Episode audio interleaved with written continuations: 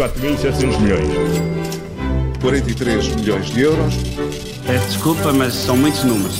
Paulo Ferreira e Miguel Cordeiro, hoje falamos de salários. Sim, porque o Governo está a acertar uma, uma nova fórmula para definir um referencial para o aumento de salários no setor privado. O jornal Eco conta que teve acesso a um documento em que o governo defende que, para a atualização anual dos salários, as empresas devem seguir não só a evolução da inflação e, e também da produtividade, mas também a evolução do PIB e do emprego. É, e estes, estes dois indicadores, o PIB e o emprego, são precisamente os dois novos uh, referenciais que entram desta forma para calcular uh, indicativamente, se quisermos, a atualização de salários. Depois cada empresa privada uh, faz o que, o que entende de alguma maneira e depende também das negociações com os sindicatos.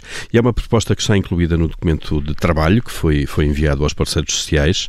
Uh, o Governo já tinha defendido, de facto, a necessidade de encontrar uma metodologia uh, para chegar então a esse referencial para, para, para o aumento salarial por setor. Obviamente, cada setor tem a sua evolução própria e tendo em conta também a evolução esperada e os ganhos de produtividade e inflação, que são os indicadores típicos. E, agora este referencial acrescenta-se então a evolução do PIB e os números do emprego. É, a ideia aqui é chegar a um valor que possa então servir de referência para os aumentos, uh, um referencial, porque apesar deste referencial, os salários podem depois sofrer evoluções, podem ser evoluções acima ou abaixo deste valor definido, tudo para salvaguardar o nível de esforço de cada setor tendo em conta a produtividade.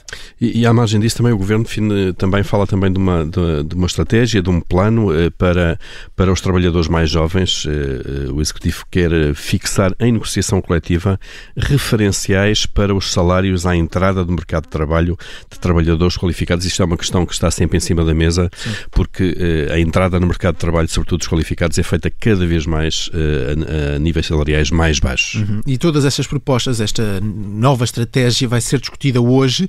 O Ministro da Economia e a Ministra do Trabalho vão reunir com patrões e com sindicatos.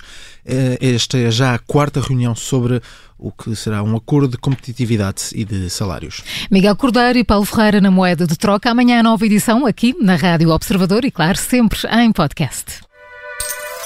4.700 milhões. 43 milhões de euros.